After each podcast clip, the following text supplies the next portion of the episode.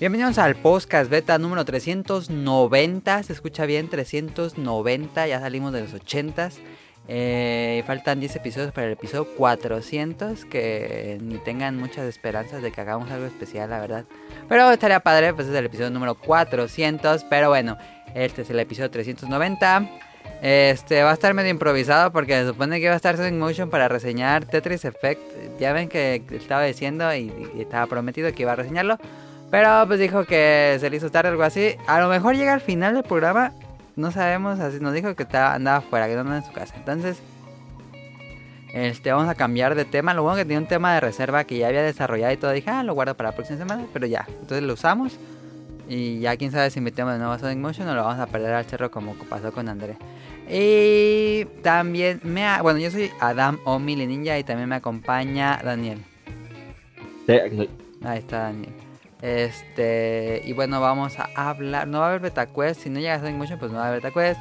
Este, y si lo había hecho. em, vamos a hablar de. Estamos cansados de las mismas fórmulas. Voy a hablar de un anime que medio había hablado antes, pero no sé por qué no lo habían puesto en el programa. Y dije, ah, ese anime es muy bueno y no lo hemos hablado en el programa. Y. ¿Dragon Ball? mm, No, y. Ah. Ah, le voy a recomendar un canal de YouTube muy bueno. Entonces, comenzamos Podcast Beta 390.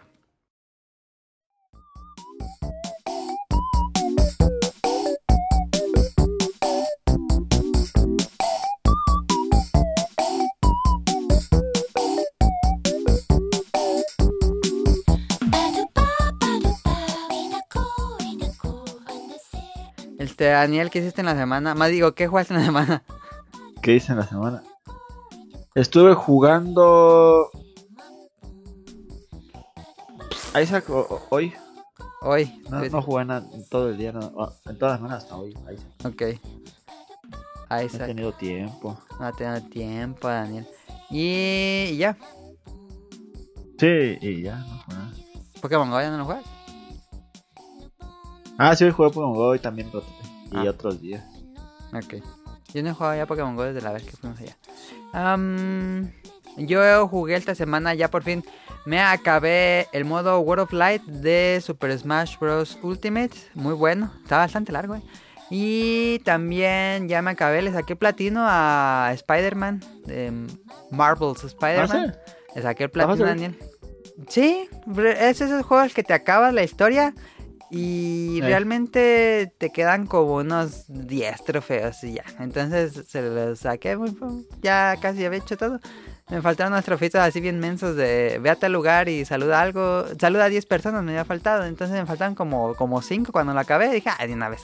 Y ya saqué el platino. Am, y el único trofeo largo es el de sacar el 100% en toda la ciudad. Que pues tienes que estar haciendo las misiones al azar que salen ahí. Es lo más tardado, pero a lo mucho unas 2, 3 horas y sacas el 100% de la ciudad.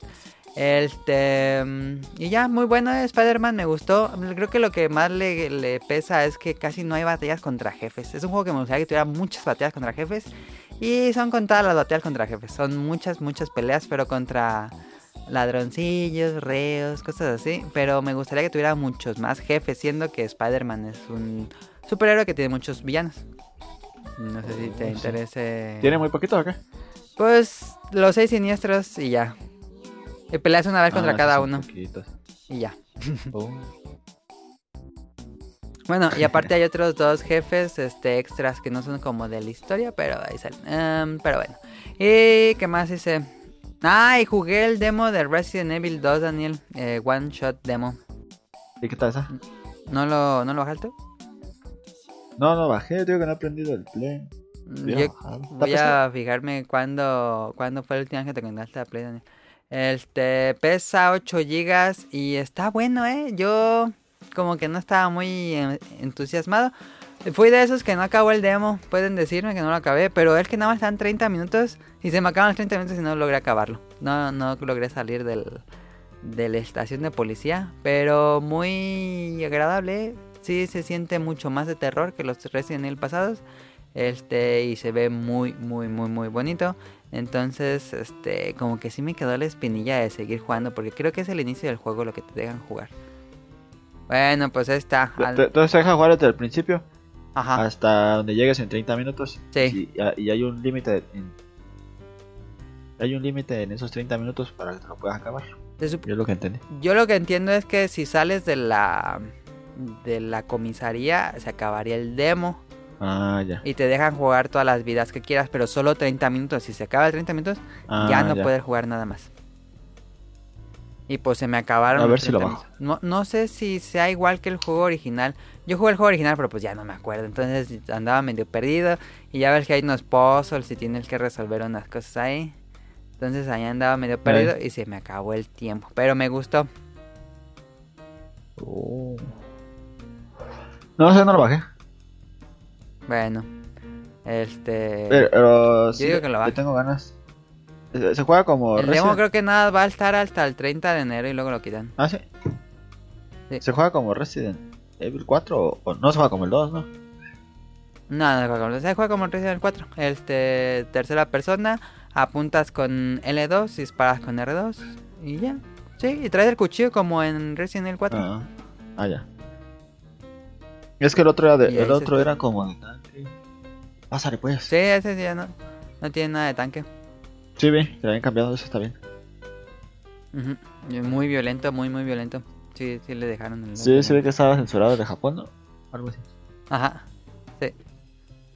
Quién sabe por qué, pero bueno, sí estaba violento. Sí, da así como miedo, pero está padre.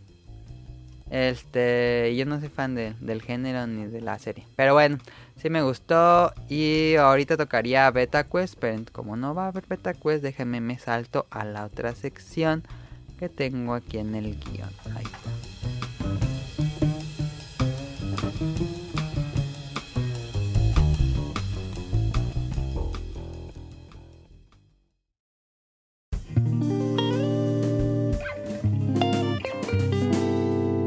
Tema principal.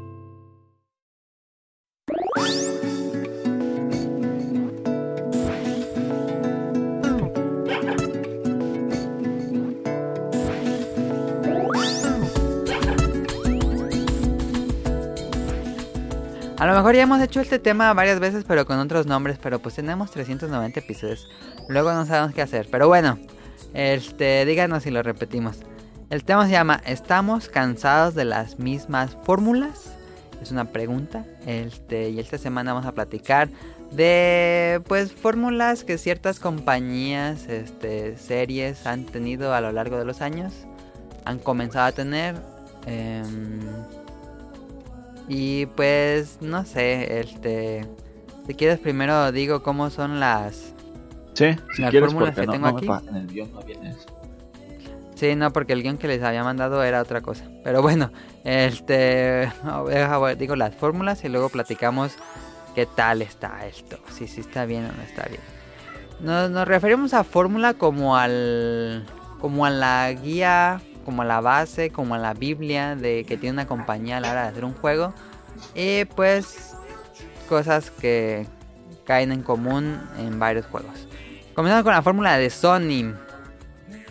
Desde la salida del PlayStation 3, Sony ha buscado pues más y más el factor cinematográfico en sus juegos, que sean como si estuviera jugando una serie.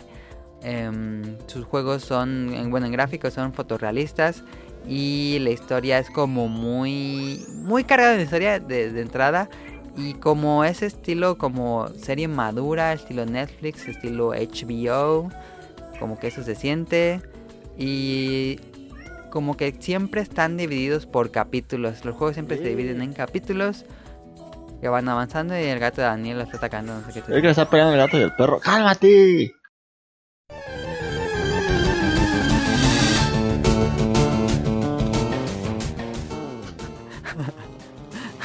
Un ¿No se escucha? Pues nada, escucha al perro. Digo al gato. ¡Cálmate! ¿Por qué los tienes en tu cuarto, Daniel? Porque quieren entrar. Primer error. Quieren entrar y se ponen a rascar la puerta. ¡Ey, gato! Déjalo, lo muerde bien Qué feo. Ah. Si, si no oigo chillar al perro, es que Ah, no, no está chillando, pues no ve que no. Tan tan tan tan tan tan tan tan tan tan tan tan tan.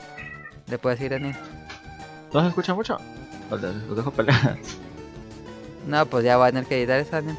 No, pero escucha. ah, ¿Se escucha? Sí, pues se escucha un buen. Ah, pinche gato, ¿por qué estás enfadoso? Te voy a sacar, gato, ven. Ah, ven. Está trenzado ahí con los dientes, pinche gato. Salte. Vete a comer por allá. Ya.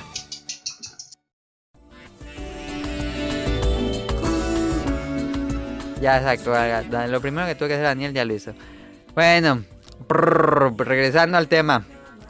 Juegos divididos en capítulos por historia. Son por lo general juegos en tercera persona. eh, con el uso de disparos como mecánica principal. em, y son...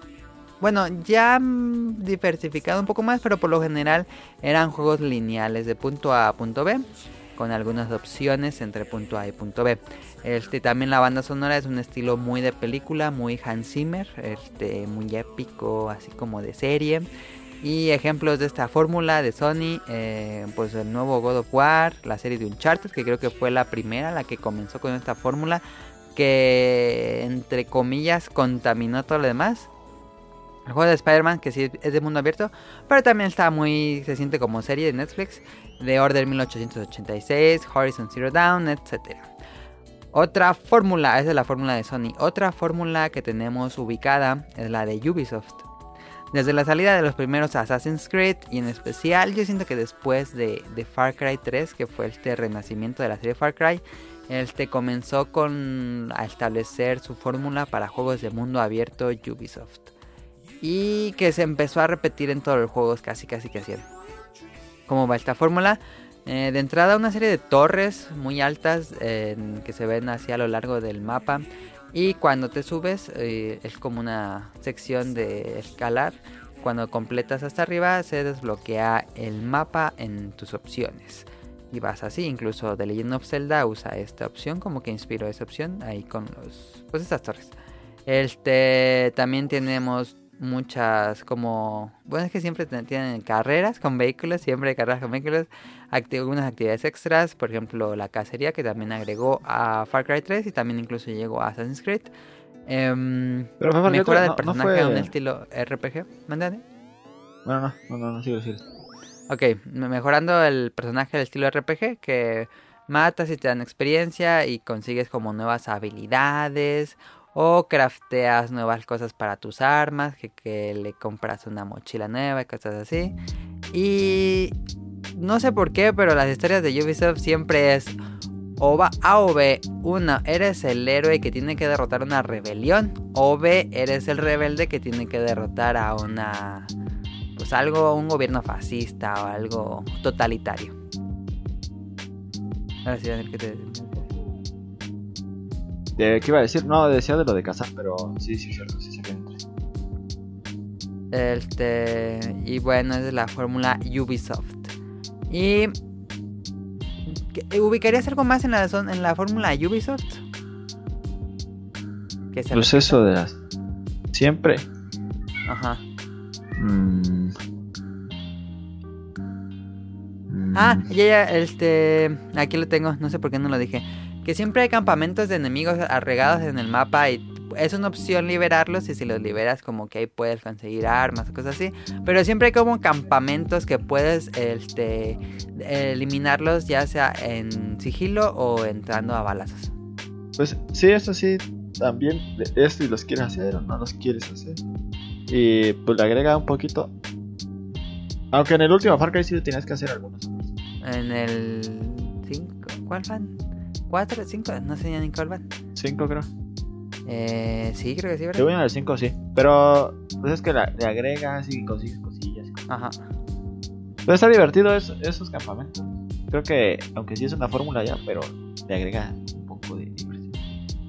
Otra fórmula, Daniel Bethesda, juegos de disparos en primera persona, principalmente RPGs de mundo súper abierto con la sensación de un lugar vacío. Como que siempre siento que los juegos de Bethesda, los que hace Bethesda, no los que distribuye, siempre son así mundos extensos, extensos, pero como que están vacíos, como que pasó algo, se murieron todos, o realmente está vacío.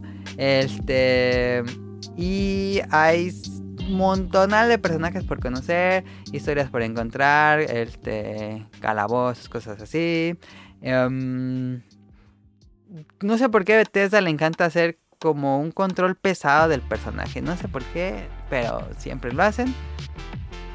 Y algo clásico de Bethesda es su estilo gráfico realista, que es muy tosco y el diseño de los personajes son feos. Perdón amigos, pero a mí se me Sí, hace... pues es que es el motor, ¿no? Como que tienen personajes y siempre usan el mismo. No, no Sí. siempre el mismo, pero sino que cambian muy poco, como que los personajes sí están como muy... Como que los hace un algoritmo y por eso están todos como iguales. Sí, el randomizer es... Sí, como que no, no se pueden hacerlos, ni los principales, todos los hace un algoritmo. Sí. Y siempre hacen eso, no sé por qué. Pero bueno, este, de hecho hay muchos mods ahí para que se vean mejor los personajes. Y por lo general, no sé si esto sea par- parte de su fórmula, pero los juegos siempre salen plagados de errores. Errores, errores, errores. Ya ven lo que le pasó con Fallout 76. Este, que pues de veras, que ya saben qué pasó. Em, y los van arreglando un poco conforme pasen los meses o no. Este son la fórmula Bethesda. Y por último, estos son los que puse en la lista. Y dije, bueno, en la semana pongo más porque vamos a hablar de Tetris Effect, pero bueno, este tocó improvisar tema. Entonces, el último que tengo, la última fórmula, Pokémon. Lo queramos o no, Pokémon se quedó un poco estancado. Lleva más de 20 años. No, no, se lleva más de 20 años. ¿eh?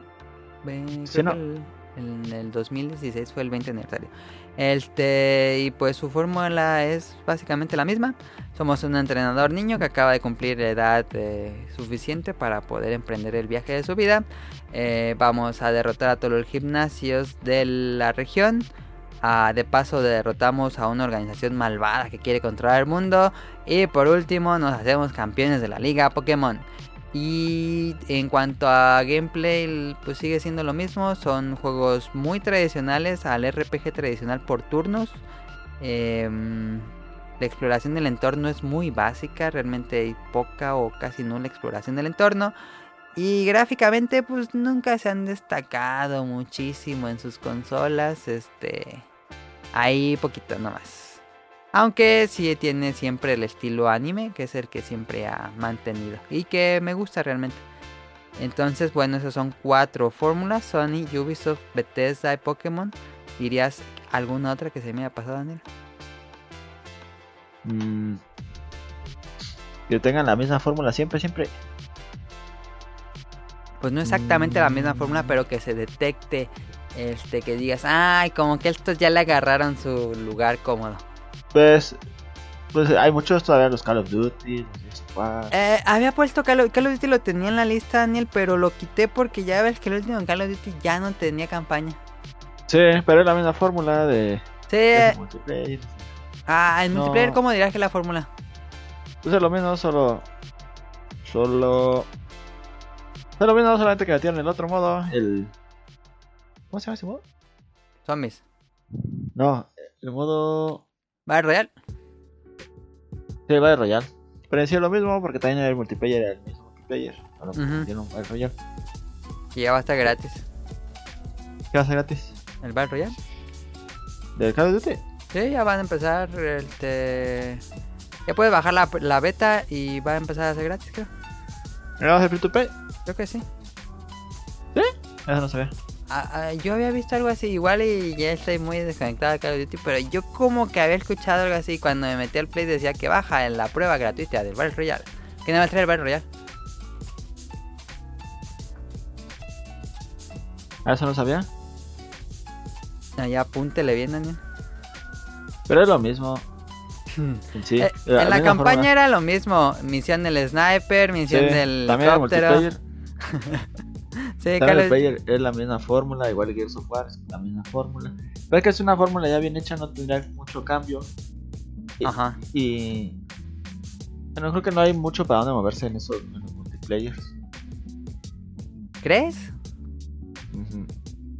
Pues puede ser. Ahí Y- Halo le quiso mover y le echaron a perder. Sí.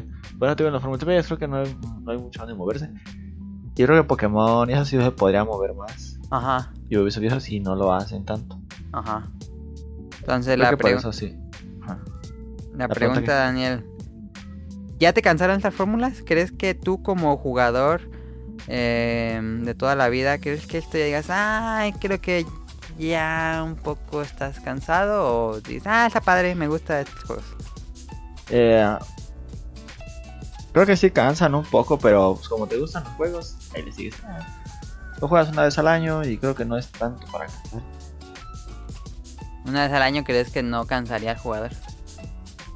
Pues a mí no, al menos en mi punto de vista. Puedo jugar Assassin's Creed, puedo jugar Pokémon, puedo jugar. Ah, de Bethesda sí lo juego con más miedo. Hay unas fórmulas que prefieres más que otras. Sí. Para mí, también, como dices, hay unas que prefiero más que otras. Por ejemplo, Bethesda, yo desde que probé Skyrim y no me gustó, pues ya no toqué nada de Bethesda. Eh, Ubisoft, probé Far Cry 3, probé la expansión esa, de- ay, me- ay, no me acuerdo, una que era como de los 80s. Y jugué también Far Cry 4. Y dije, ah, ya es lo mismo. Jugué Watch Dogs. Jugué. Assassin's Creed ya no los toqué. Pero Watch Dogs 2 es lo mismo, ya es lo Sí. mismo. Todo dices, no, pues ya para qué lo juego, ya, ya sé cómo se juega, ya, ya sé, vas a hacer esto y esto y esto, y va a acabar como por aquí. Ah, y que prácticamente no tiene historia. Ajá, también. Entonces, eh, Ubisoft sí, dije, nah, esos ya. O sea, hasta que hagan algo nuevo, pero ¿qué juego que hacen? Juego que ya sé cómo se juega y Sí, todo. es que si juegas Assassin's Creed ya, ya va a ser lo mismo, pero poquitito diferente que, Ajá. Que Watch Dogs. Que si juegas Watch Dogs ya es un poquitito diferente a The Or- no, The no, O sea, Division. Division. Y así Ajá. todos son en sí el mismo juego, Sí. pero poquito diferente y temática diferente. Como que Ubisoft sí se vio mucho más contaminado de su fórmula en todos sus juegos. Sí. En principio todos los juegos son lo mismo.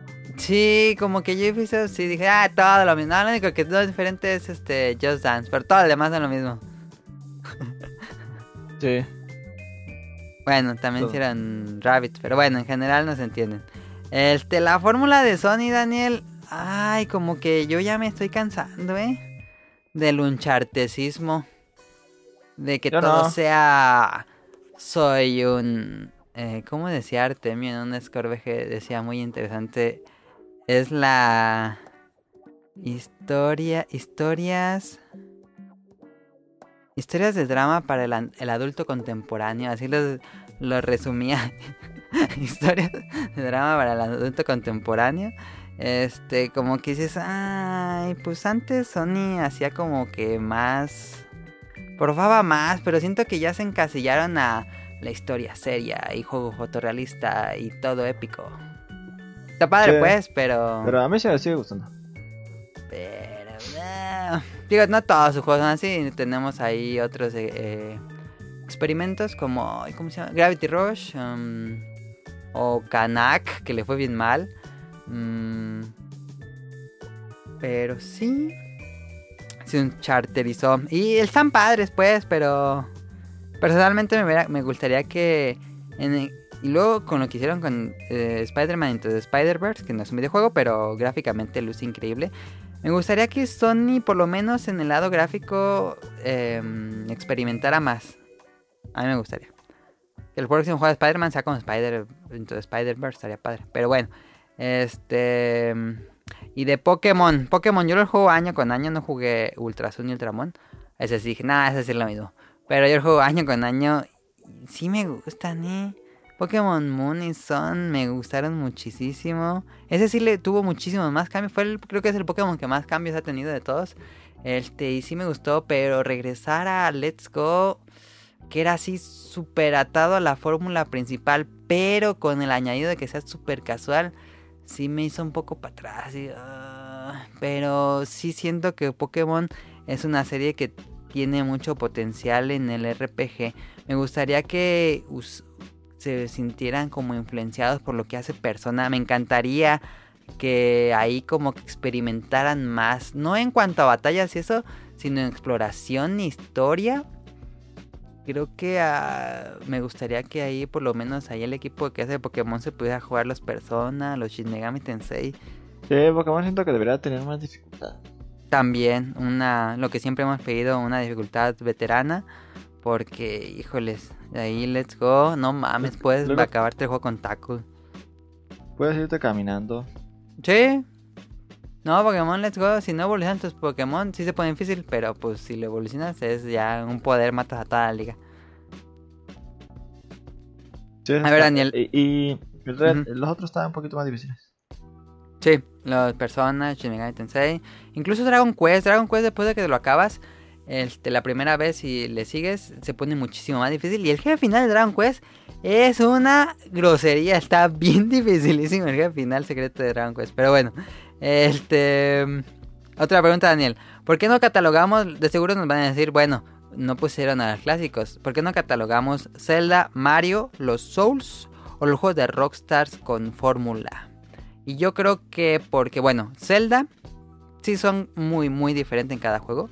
Este, hay como una, fórmula, se siente, pero realmente difiere muchísimo de un Zelda a otro y es lo, padre que experimentan muchísimo con Zelda. Mario también. Mario, este, de repente puede ser un juego tipo 2D, pero si es 3D, como Land, eh, digo, como 3D World. Este, luego tenemos grandiosas joyas como Odyssey y luego otras cosas que, que es como Odyssey, bueno, Galaxy que es como Odyssey, pero es como eh, Mario 64.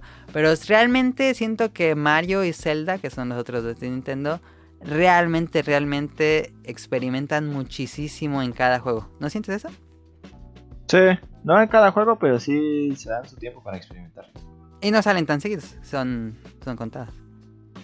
A ver, Daniel, tú juegas a los Souls, ¿tú los encasillarías? Eso no, no lo quise poner, pero ¿tú encasillarías, encasillarías a los Souls en una fórmula? No. ¿No? Pues sí es una fórmula, pero creo que Souls hay pocos y... Yo no lo No quise poner porque From Software hace muchísimos juegos. Este, por lo general Sí. los conocemos por los, la saga Souls. Pero hace un resto, métanse a su Wikipedia. Y de hecho tiene mucho más juegos que... O más series que Souls. Hizo los Togi. Hizo varios juegos de Monster Hunter que eran los de gatitos. Este, mm, están haciendo Sekiro, que es como el regreso a Tenchu, que también era de ellos. Hicieron juegos de Gundams. Entonces, realmente, realmente hacen juegos muy... de- por esto se conocen, salió la popularidad, pero pues eso sí, hacen muchas fórmulas diferentes en cada serie. Y por último, Rockstar, tú dirías, Daniel, ¿tienen fórmula? ¿No? ¿Sí? Ah, tiene como su fórmula, pero siento que sí le varían mucho. Sí, no, se sienten diferente en cada juego. No es exactamente el mismo juego. No, Sí. sí le varían bastante. Y bueno, Bueno, tardan pues. muchísimo en salir uno de un juego de otro. Entonces, pues ahí. Ahí yo digo que esos. mm, No, aparte los, los de Grand Theft se sienten... No exacto, así que ya es otro juego totalmente, pero se siente diferente. Sí Se siente evolucionado. Si no es mejorado, eh, bueno, si no es este cambio radical, sí me evoluciona la serie. Sí. Y por último, Daniel, ¿por qué crees que... Bueno, creo que es básico la, digo, la obvio la respuesta, pero ¿por qué falta la creatividad? Pero ¿tú crees que sea ya juegos hechos como con, ay, ¿cómo se llaman estos este, estudios de mercado? Que ven que les gusta, ah, quieren re- una recompensa así, y quieren que hacer esto y quieren hacer esto. Yo siento que Ubisoft hace mucho el estudio de mercado y gracias a eso sacaron su fórmula y pues así no arriesgan las enormes sumas Pero, de pues, es dinero. que saben que vende y que no vende y para van a andar. Que se pierde un poco ahí lo de juego de autor y de que realmente hagan un juego para pues este expresar algo, algo así, pero pues si nos divierte estaría bien, pero mm, ahí sí sería difícil ponerlo, pero dirías que preferís que la compañía sea exitosa a que experimente más. Sí debería experimentar más.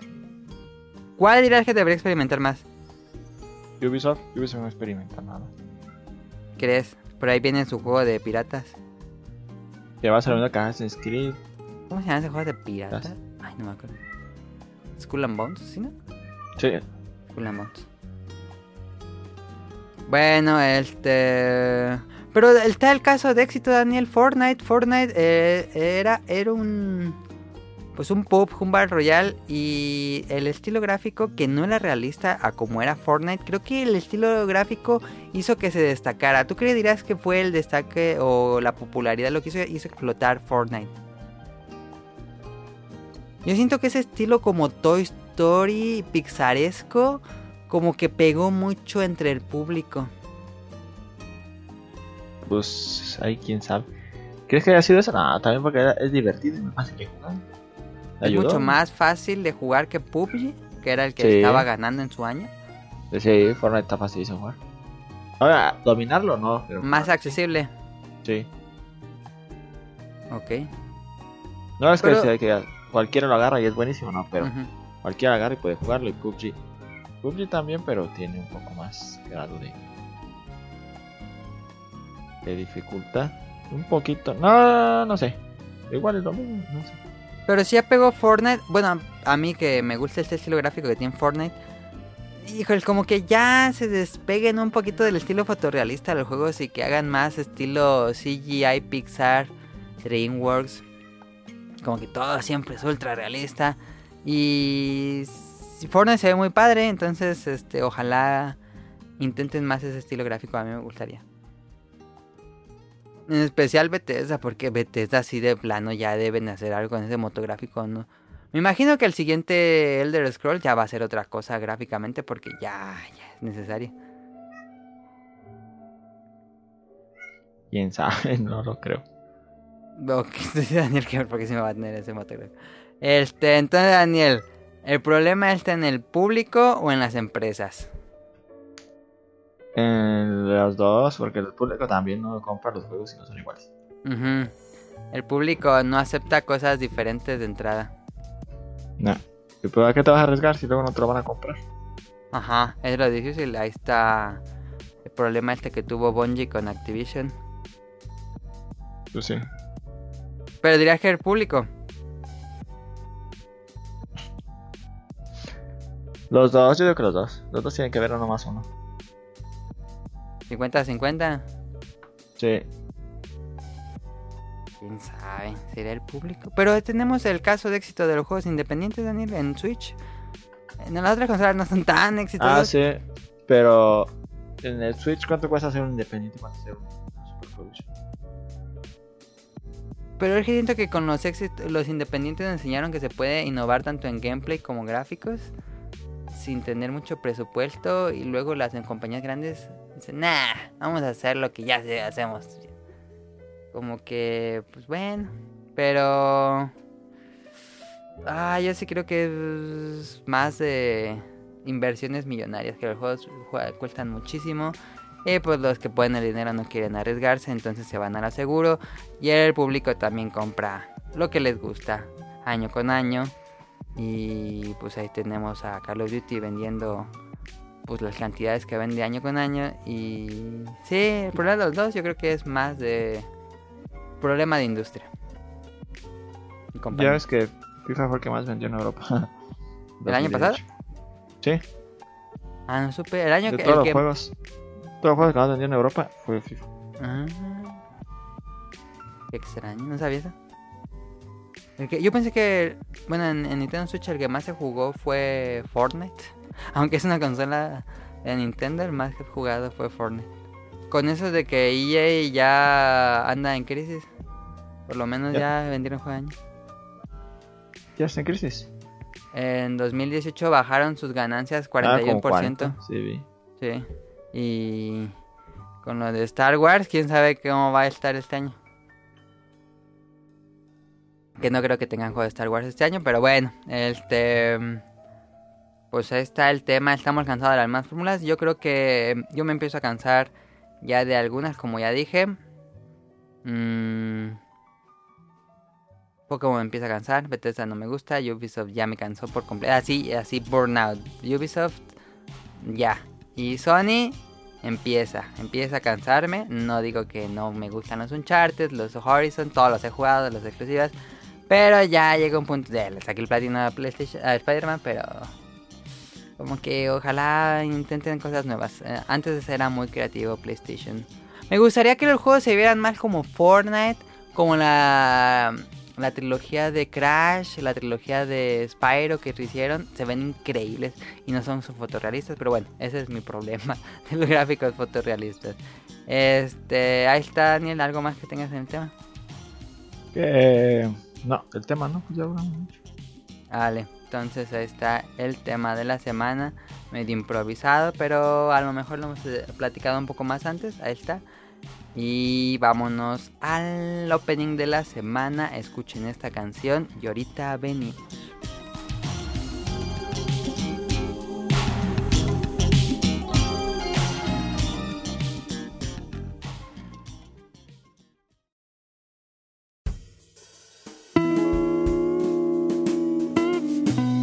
オープニング de la semana. まだ誰も知らないフィクションを込めてく名もない物語を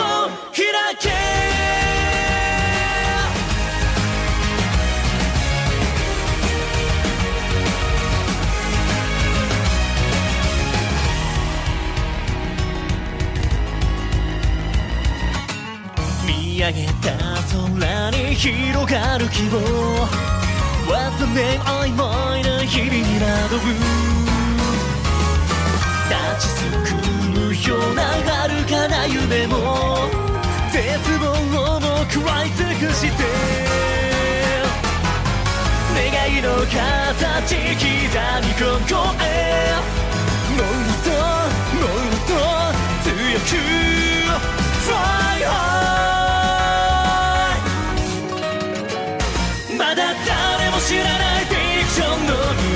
こうでじりじりと芽生えた衝動的なスキルと stay alive 今感じる全てがリアルならいつか歌詞になるだろう。一つ一つ君を名付けゆこう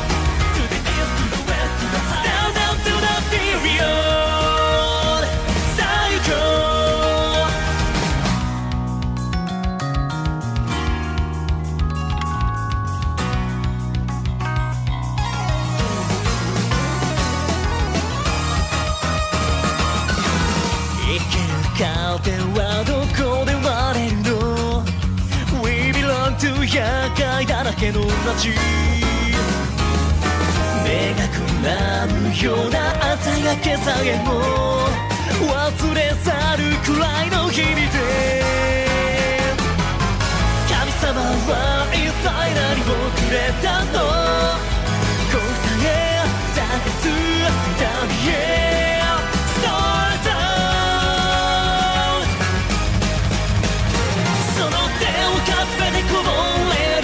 奇跡をギリギリで繋いだ衝撃的な Brand new destiny 君から溢れ出す涙もいつか誇りになるだろう一瞬一瞬変わる時の中で光る君の溢れ Now or never you can go.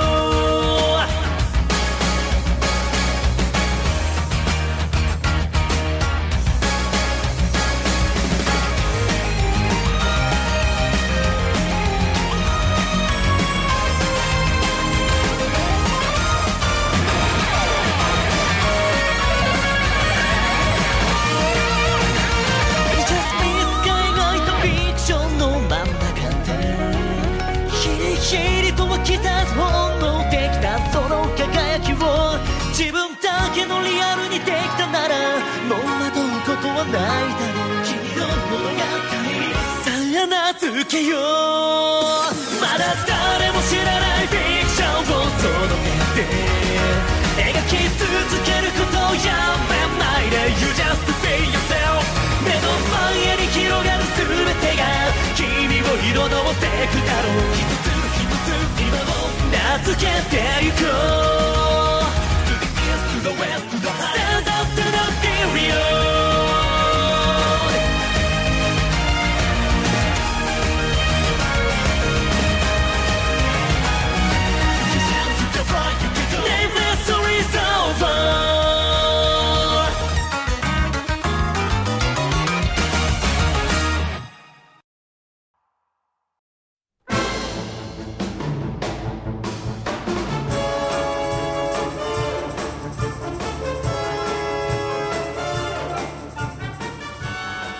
escuchado la canción New Stranger. Ah, no, no, no, espérense, esa es la del programa pasado. Espérenme, déjame cambio de guion. Que aquí tenía la otra canción. Ahí está. Esta semana escuchamos la canción Nameless Story o la historia sin nombre del grupo, no, del artista Takuma Terashima. Y la serie se llama That Time I Got Reincarnated as a Slime. O la vez que reencarné como un Suraimo. Así como los de Dragon Quest, así mérito azul y todo. Pero no es de Dragon Quest. ¿De qué se trata esta historia? Eh, déjenles platico. Me gustó muchísimo. Hubo un programa donde invitamos a los del Bolo Bancas y hablé de. mm, ¿Cómo se llama esta serie? Goblin Slayer. Y dije que había una que se parecía a Goblin Slayer, que era El Tamera. Y que me había gustado dos, dos, pero la había dejado en pausa. Entonces ya la retomé y dije, no mames, está increíble. Y ahorita sigue en emisión y me está gustando muchísimo. Entonces, ¿de qué va esta serie? Un director de una empresa en Japón eh, un día va a comer con sus amigos y sale un loco en la calle e intenta matar a una de sus compañeras de trabajo. Él se pone enfrente y lo acuchillan. Y ahí mismo muere. Entonces mientras está muriendo dice, ay, realmente me duele muchísimo. Y se ve en la pantalla una interfaz como de un videojuego. Y sale así como, como Alexa o como Siri. Dice, "Ah, haciendo un nuevo personaje, este, poniendo como sus skills y habilidades y todo eso como un personaje de un RPG. Y dice, ah, me duele muchísimo. Entonces dice, aprendiste nuevos skills, ya no te va a doler nada. Dice, ay, siento que, que tengo mucho frío. Entonces dice, aprendiste nuevos skills, no te hace nada el clima. Entonces así va aprendiendo skills conforme va muriendo hasta que la persona muere. Y cambio de pantalla o cambio de, escena más bien. Este, esta persona renace como un slime, como se llama la serie.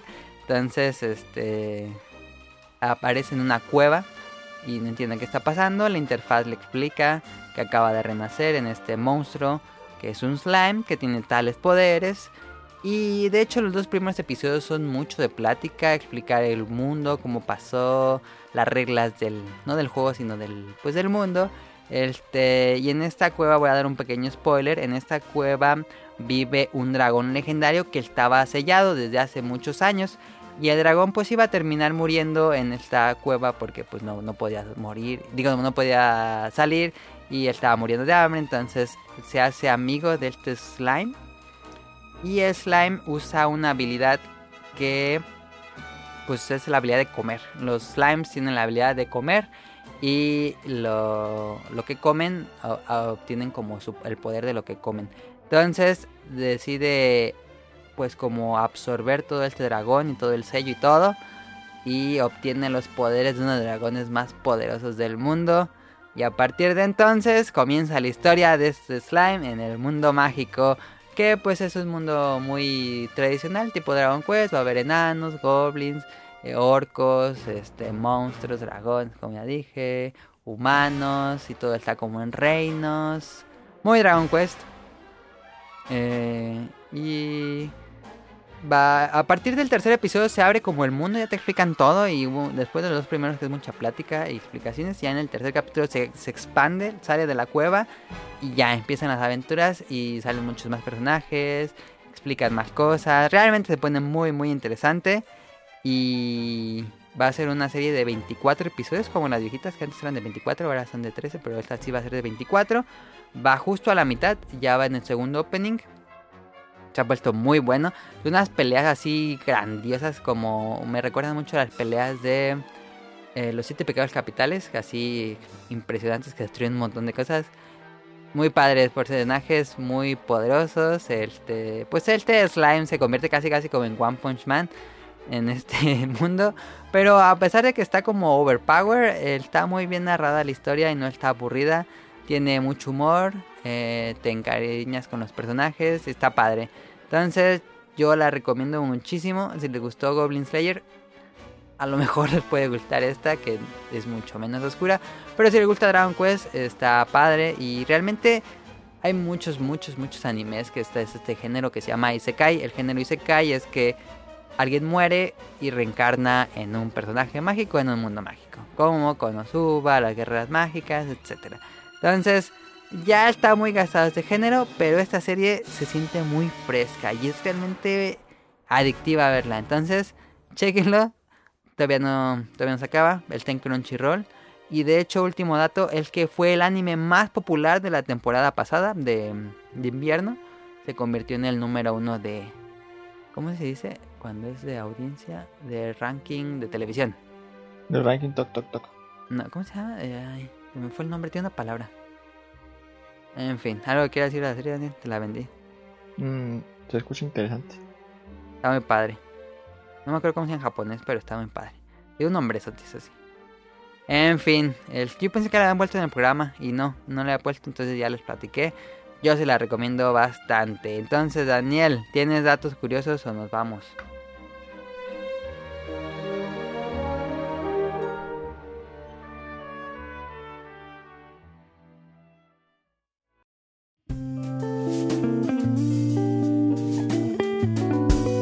Datos curiosos.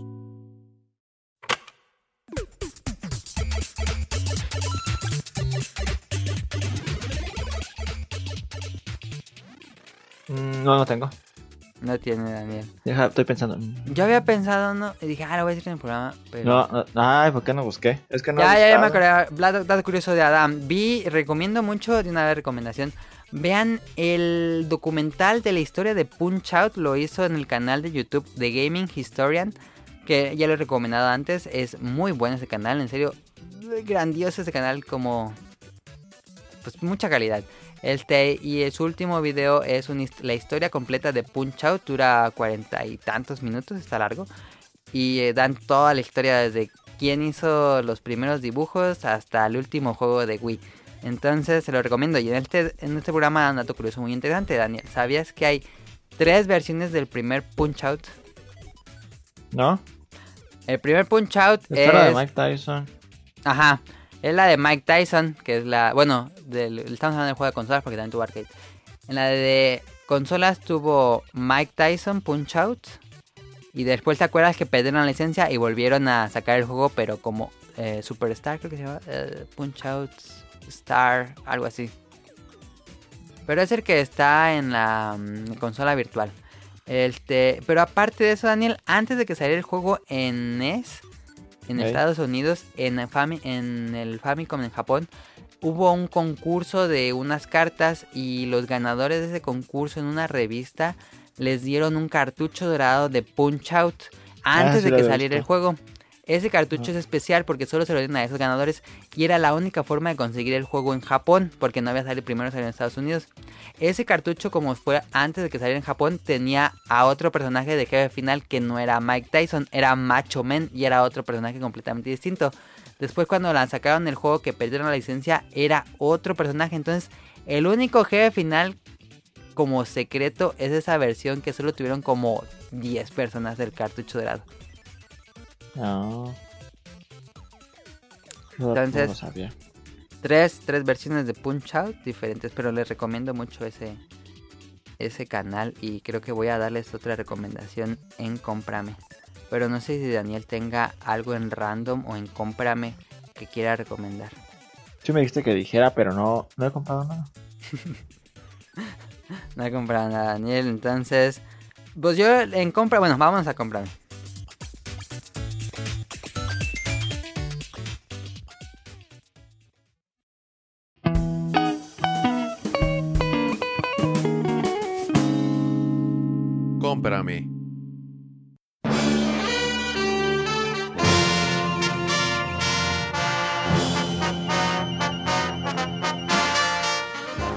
Va a haber random porque de todos modos nos mandaron muchas preguntas y va a estar interesante las preguntas. Entonces, vámonos a comprar. Esta semana no tienen que gastar nada. Les voy a recomendar un canal de YouTube que es grandioso y que me lo encontré no sé por qué una vez. Y me volví fan y ya casi veo todos sus videos. El canal de YouTube se llama The Funkland. The Funkland es un canal que nos cuenta las historias de detrás de parques de atracciones que ya cerraron atracciones este, o rides que ya cerraron o que los renovaron con otra imagen y que ya no es lo mismo o que de plano los quitaron y pusieron otra cosa encima. Entonces The Funland se encarga, se encarga de dar documentales de lo que les pasó a estas atracciones. Después de que fuimos allá a, a Disney, como que me volví más fan de los parques de diversiones. Entonces, no sé por qué una vez me apareció esto en YouTube. Y dije, ah, está padre. El canal es creado por Kevin Perjurer. Y no solo habla de Disney, también habla de más parques de diversiones como Universal, Six Flags, este, y un montón de parques de diversiones que yo no sabía que existían y ahí voy conociendo. Este, ¿cómo son los documentales? Eh, muy bien, edición y mm, contenido realmente bueno. Es como, Daniel, tuviste ¿no? la serie de, de Toy Made Us Sí. De Netflix. Algo así es como de Toy That Made pero en parque de diversiones este canal. Y es gratis, entonces mucho mejor. Eh, los documentales tienen como comerciales de la época que estaban anunciando cierto parque de diversiones o cierta atracción. Consigue los, los videos de comerciales, incluso investiga en así como en videos caseros que la gente tenga de esa atracción si fueron al parque y la grabaron y todo y se pone ahí a investigar y tiene realmente ahí videos de cómo eran las atracciones. Incluso tiene... mm, Si es una atracción que ya cerró, te dice si abría a tal hora, cerraba a tal hora. Y lo que pasaba era de que entrabas a este cuarto y luego pasabas a este cuarto o había una caída a 360 grados, etcétera, etcétera. Te relata así parte a parte de cómo era la atracción. eh, te pone imágenes, te pone los pósters, te dice los precios y horarios cuando eran este en, en aquella época, cuánto costaba esa atracción, cuánto les costó, cuánto sería ahora con la inflación. Este, muy, muy padre todo el trabajo de investigación, es realmente pues muy loable. Y son episodios de 15 a 20 minutos. Hay unos más largos, el más largo creo que es como de 38 minutos, que es este un parque, un, un proyecto de Disney que iba a ser un parque histórico muy interesante que al final no se, no se pudo por toda una controversia que hubo. Este. Ahí. Y bueno, eso sí. Si no saben inglés, pues. Ahí sí se la PlayStation porque es, todo es en inglés, eh, narrado en inglés. No Con los hay. dibujitos no se puede. Eh, pues no creo que puedas entenderle con los dibujitos. eh, y como no hay. Bueno, creo que puedes ponerle subtítulos automáticos, pero. Pues no son tan buenos cuando es subtítulo automático de YouTube. Entonces sí ocuparían saber inglés, pero pues si saben inglés es muy... Si están aprendiendo inglés, creo que puede ser una forma padre de, de aprender porque su voz es muy clara, es muy grave, es muy... mm, un poco como acento inglés. Entonces está padre, no, no te... Luego unos que narran en inglés bien feo, pero este es muy, una voz muy agradable. Y bueno, ahí está. Eh, el canal de Funland. Ya saben que a mí me gustan las cosas de cosas abandonadas. Entonces ahí está, de Funland. Mi recomendación es que vean los videos de una de Euro Disney. ¿Qué pasó con Euro, Euro Disney? No cerró, cambió a Tokio, no, a Disney París, creo que se cambiaron el nombre. Este, pero vean todo lo que les pasó, el problema financiero en lo que metió a Disney en los inicios de los noventas. Realmente fue un problemón Euro Disney en su. Incluso en los Simpsons, ¿te acuerdas en el que se burlan en la tierra de Tommy Daly? Que nadie va a la tierra de Tommy Daly de Europa. Sí. Ahí, ahí vas a entender la broma. Entonces vean el video de Euro Disney sobre qué hicieron mal. También hay uno muy interesante en Nara Dreamland, que era un parque de diversiones en Japón, que era antes de, de Tokyo Disney y que iba a ser era- ese iba a ser el Tokyo Disney original. Pero ya el que había escuchado en muchos lugares que, que unos chinos se habían robado a Tokyo Disney, pero en realidad todo iba a ser original de Disney y al final no fue y ocurrió Nara Dreamland, que fue un parque de diversiones que estuvo mucho tiempo hasta que cerró en los noventas y estuvo muchos años abandonado y era como una atracción turística ir al parque abandonado porque estaba todo creepy, pero ya lo demolieron. Y también les recomiendo el video de Action Park. Action Park era un parque de diversiones así como muy redneck en Estados Unidos. Súper peligroso, entonces chequense ese parque. Las atracciones súper peligrosas con muertes y todo. Entonces así muy, muy de los Simpsons. Realmente a mí me gustó, no sé, de repente ya me salí en YouTube y dije, wow, está increíble este canal de, de Funkland, E D-E-F-U-N-C-T-L-A-N-D. Tiene como el logo de Disney y me gustó mucho. Todavía me faltan algunos que ver ahí, pero yo lo recomiendo bastante. Daniel, te lo vendí. Sí, sí lo voy a ver. Chequenlo, yo se los recomiendo. Pues ahí está. Este, casi llegamos a la hora, Daniel. Esto se va a acabar muy pronto, pero no hay problema. Sí, pues que sea cortito porque no. A ver, Daniel, vámonos a las preguntas del público.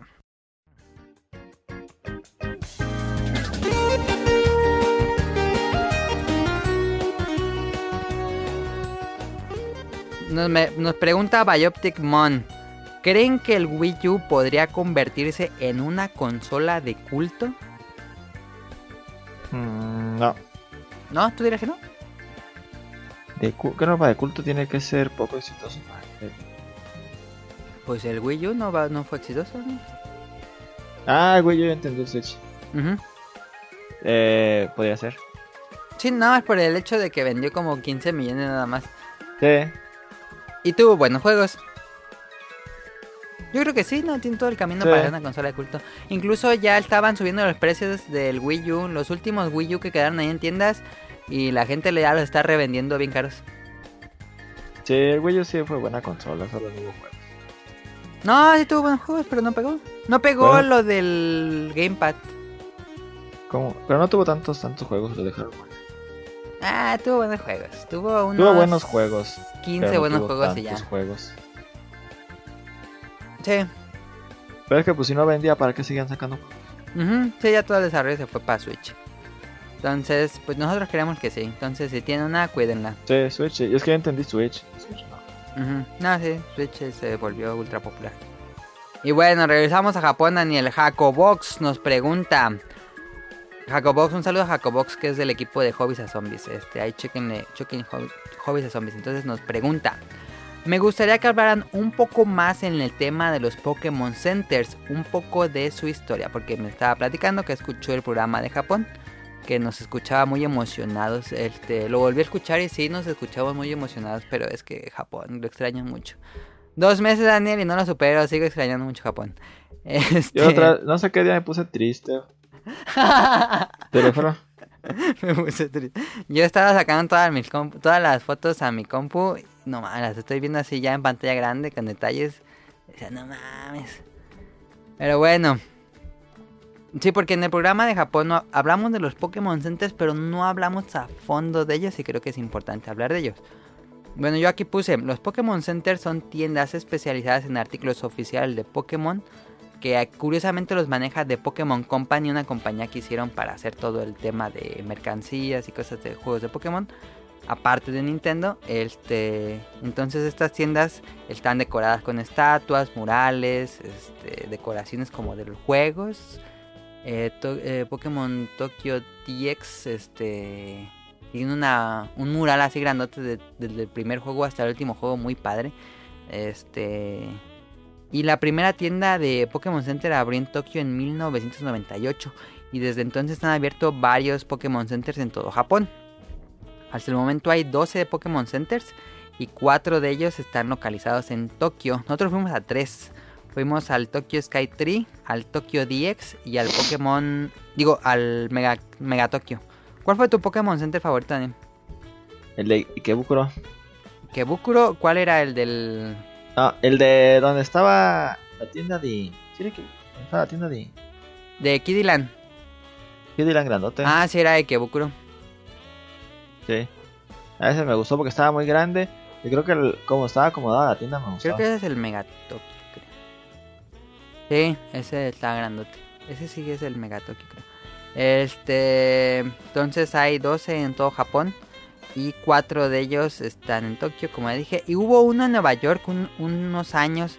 Abrió uno en Nueva York donde está ahorita la tienda Nintendo World Store. Entonces cerraron el Pokémon Center de Nueva York y lo convirtieron en lo que ahora es la Nintendo World Store. Entonces, Tiene sentido. pues sí, pero ojalá uh, estaría padre que hubiera más Pokémon Centers en todo el mundo. Es Ya van a abrir uno en México. al lado de Disney. al lado de, la- al lado de Disney. Este nos pregunta, si ya fuiste a uno, ¿por qué es importante visitar varios? ¿No son todos iguales? ¿Qué le diría Daniel? Que sí son iguales. Pero eh, es la. Es como. ¿Cómo explicarlo?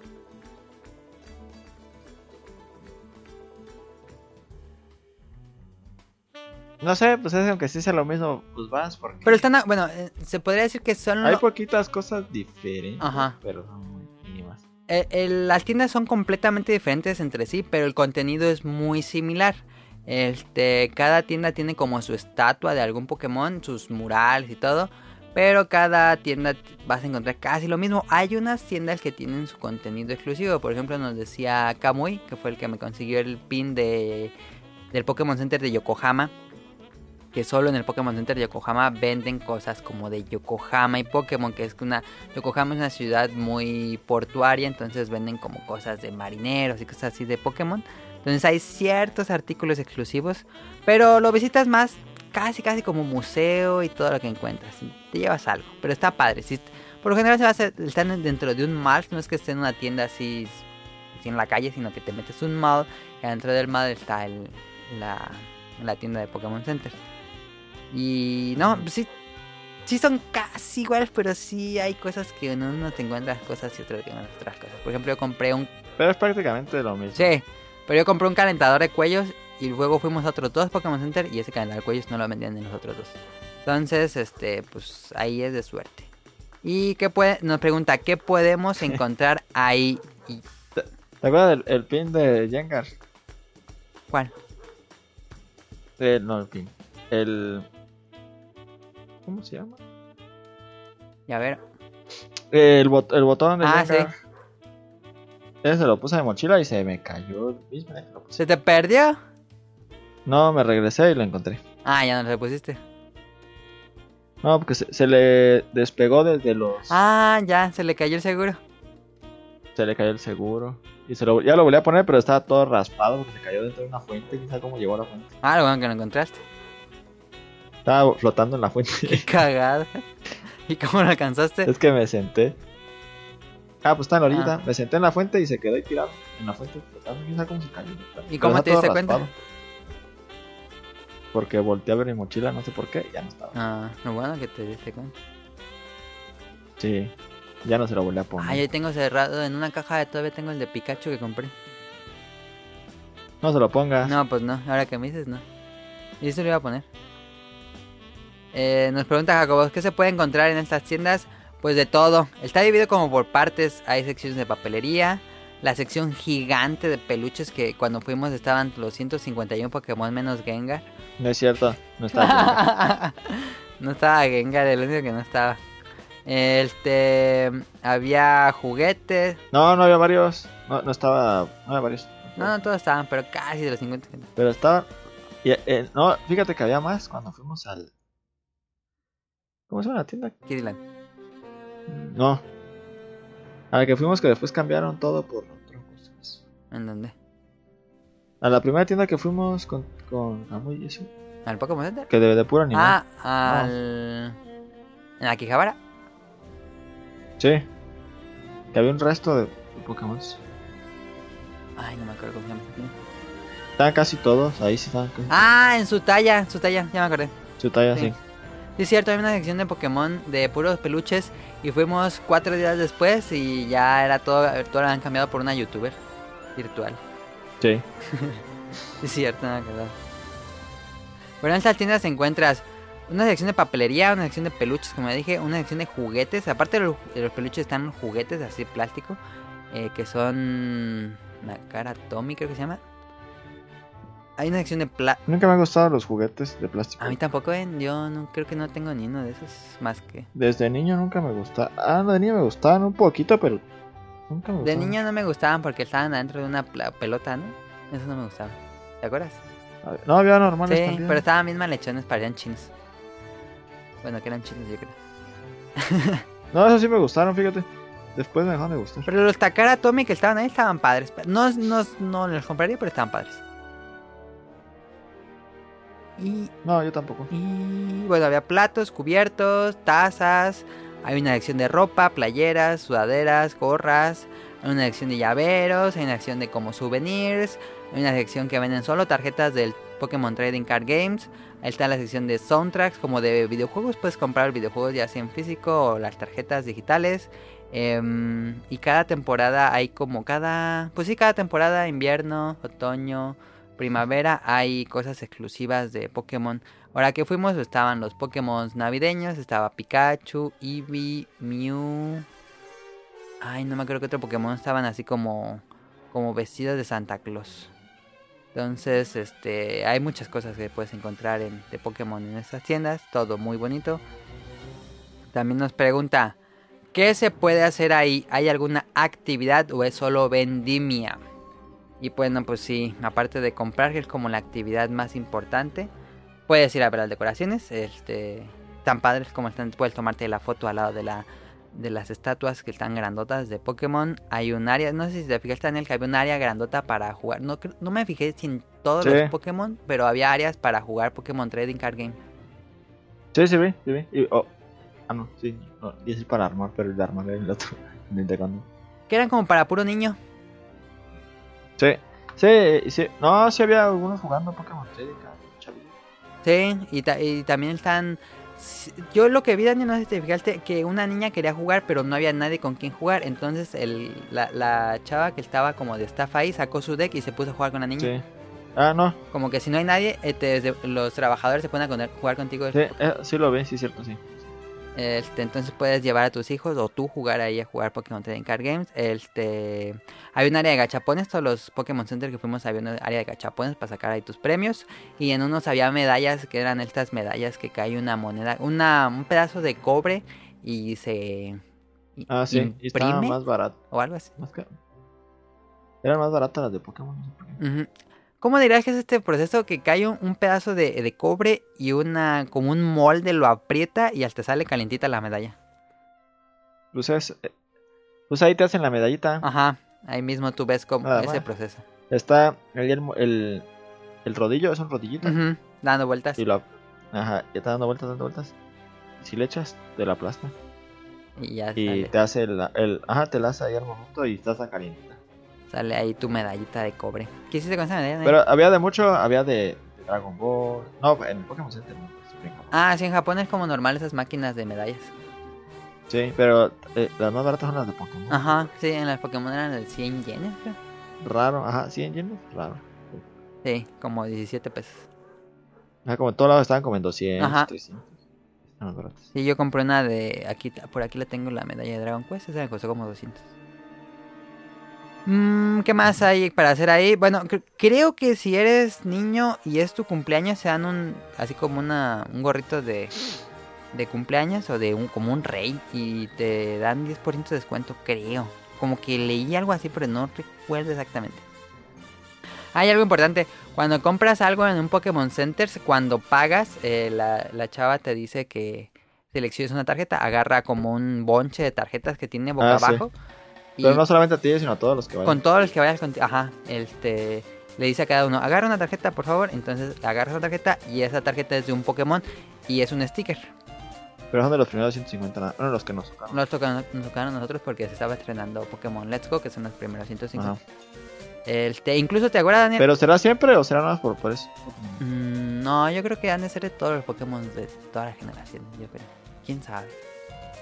Pero en el periodiquito que nos dieron decía que tal día iban a estar dando nada más las tarjetas de Charizard y Pikachu. Ah, Que yo creo que van a ser los más populares. Pero no me acuerdo qué día será. Y bueno, ya platicamos un poco también. En el Pokémon Center de Tokyo DX tienen ahí, ahí sí te hacen un espectáculo donde sale un Pikachu bailando. Y pues ahí dicen cosas chinas que no entendimos, bueno, japonés. Este. Y también en los Pokémon Café, si compras una bebida, ahí pro tip, si compras una bebida en el Pokémon Café, también te dan al azar un coaster. ¿Cómo se llaman estos en español? ¿Portabebidas? Va- no. Para.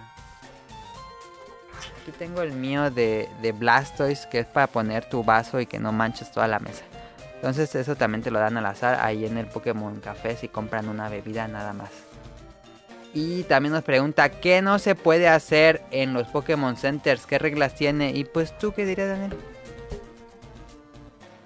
¿qué no debería hacer? ¿Qué no te dejan hacer? Pues yo creo que no, pues como cualquier tienda no hay como cosas que no puedes hacer. ¿Qué, Pues es que no, sí, eh, ¿qué, qué no hacer? Pues es que son una tienda así normal, puedes hacer lo que sí, quieras. pue- puedes tomar video y no, No, no sí. te dice nada, puedes eh, hacer un recorrido por toda la tienda y tomar video de todos los productos. No te dicen nada, incluso cuando te ven te saludan a la cámara. Yo estuve haciendo ahí los recorridos y realmente no es como un lugar estricto. Algo que si hagan cuando empiecen a comprar cosas, agarren una canastita. Porque si un vendedor hay uno de los que te- están ahí en el... Sí, te la Ajá, va a te- llevar. Si ve que Sí, si cosas. ve que andas ahí cargando tus cosas, te llevan una canastita. Entonces, de una vez que en la entrada agarren su canastita y ahí van echando todo. Como para que tengan más orden. No, pues es lo mismo. Si no la agarras, pues te la van a Sí, llevar. te llevan tu, tu canastilla. el- de ese. Ah, eh, bueno, esto lo digo al final. Y en general, cualquier cosa que me puedan decir de estos lugares se me hacen súper interesantes. Entonces ahí está. Muchas gracias a Jacobox. Consejo. Nosotros fuimos en domingo. No lo hagan. No vayan en domingo. No sé si en sábado. Me imagino que en sábado va a estar muy similar. Pero en domingo están así a reventar esas cosas. Así no cabe nadie. bueno, es exagerado, pero son filas que atraviesan toda la tienda. Y son, eh, avanzan rápido las filas. Pero son filas de qué te gusta, Daniel. 100 personas, yo creo. Eh, pues estaban bien grandes. Y, y estaban las 13 cajas abiertas. Y eran filas enormes. Y está llenísimo en domingo. Nosotros fuimos entre semanas, así en la mañana. Y estaban vacías, así tranquilas. Como cualquier tienda, cuando- en cualquier lugar. Pero en domingo esas cosas están llenísimas. Y. Sí. Y pues ya para acabar, los artículos no son los simples objetos que uno puede pensar. Por ejemplo, como que Disney luego em, licencia pues sus sus franquicias a cualquier cosa y ves cotonetes de Mickey Mouse. Sí, hasta de Daiso había. Ah, de Mickey Mouse. Entonces a cualquier cosa le licencia. Pero como que los artículos que encuentras en la Pokémon Store son como muy bien pensados, muy exclusivos. Este, no vas a ver como el mismo Pikachu que ves en la portada de Pokémon Let's Go, así en playeras y, y- y lapiceros y llaveros. No, así. Cada artículo tienen sus Pokémon dibujados, sus diseños. Realmente así como yo que soy diseñador, digo, no, ah, todos esos diseños. Ahorita tengo aquí un... un aquí está. Un portaminas de Sí, Pikachu artículo que es- está increíble. Cada artículo se ve que lo diseñaron. Ajá. eso. Y es- No tomaron arte, sino. Ajá, exactamente. No, no, no reciclan el arte del juego, sino que tienen como un, un equipo de, de diseñadores especial para hacer estos productos. Y luego como que invitan a artistas a hacer estos. Entonces está muy... Están muy padres los, los juguetes que venden ahí realmente. Y ya, algo más que tengas que decir Daniel de la Pokémon Centers que no hablamos hacia profundidad. Que es una experiencia que tienes que vivir. Si vas a Japón obligado. sí. También están las Pokémon Aunque- Stores, pero esas no fuimos, ¿eh? No, eso es como. Esas son No, como kiosquitos. Venden como cosas del- Ah. de los de estos lugares, pero son muchísimo más chiquitos. Porque las veces están. Me gustaron bastantísimo, pero creo que me gustaron más las de. Las de Ghibli. las de Ah, es que Ghibli. las de Ghibli es otro. Sí, yo también creo que coincido contigo. Daniel. Creo que la calidad de Ghibli está súper. Sí, es que la tienda es muy bonita. Las, las tiendas de Pokémon también son muy bonitas, pero híjole, las de Ghibli dices, no man. No man. Sí, como que. sí, pero chequense esas tiendas. Este, en el Twitter del podcast beta subí unos recorridos. Igual voy a subir a YouTube. Entonces, pues ahí está.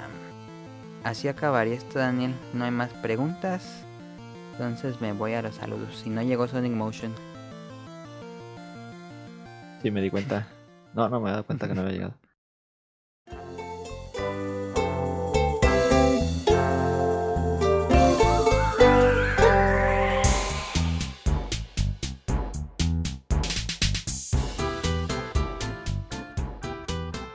Saludos a Kamui-270 y a Mika que nos acompañaron allá en Japón.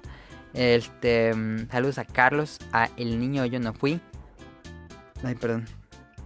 Ando tomando agua ya. Este, Mauricio Garduño, Gerardo Olvera, Mauricio de la Rosa, Twadger, Gamer Forever, y Radcliffe del Bolo Bandcast, Andrew Lessing, Marcos Bolaños, a Turbo Jump que me pidió que le cambiara el nombre, entonces ahí está Turbo Jump, a Josué Sigala, a Eric Muñetón hasta Colombia, a Wilmo Hur también hasta Colombia, a Efestomar, a The Danister, Axel, Jess Sandoval, no sé si es Jesse o Yes, pero bueno.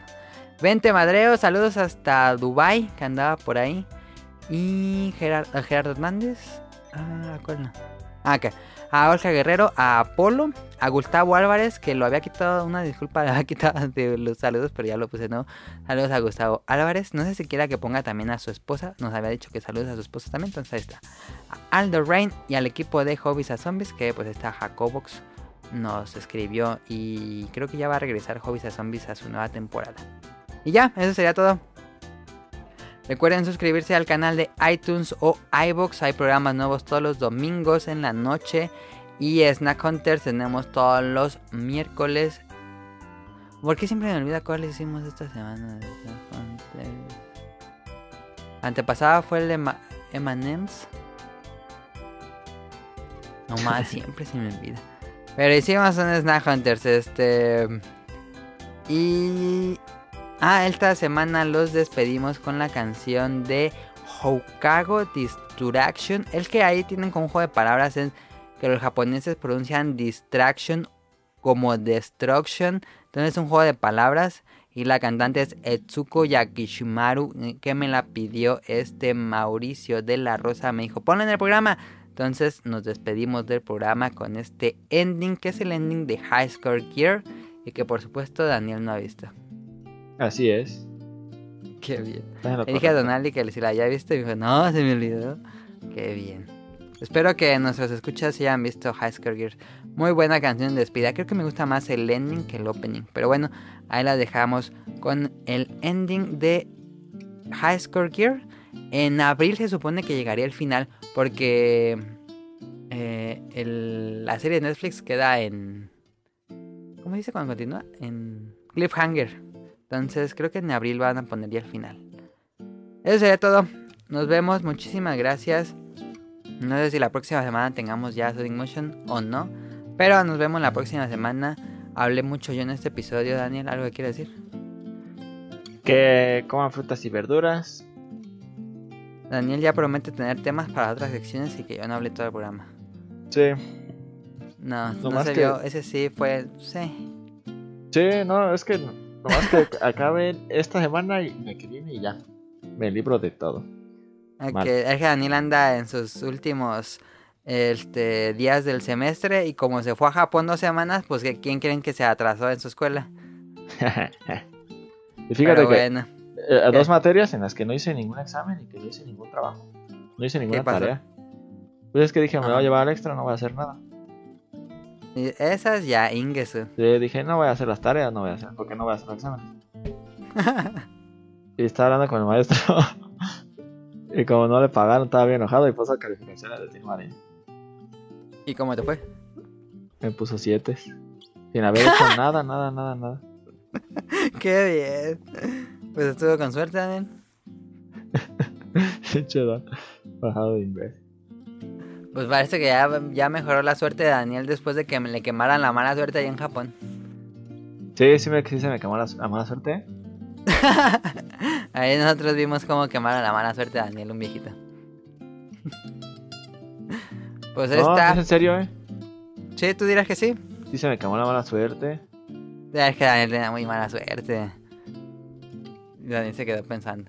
No, sí tenía el resto de mala suerte, va por estupidez. Bueno, pues este es el podcast beta. Espero les haya gustado. Nos vemos la próxima semana. Hasta luego. よし。世界はモノクロだった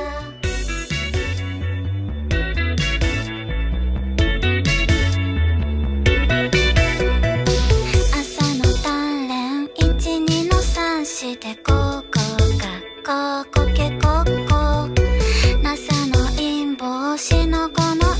に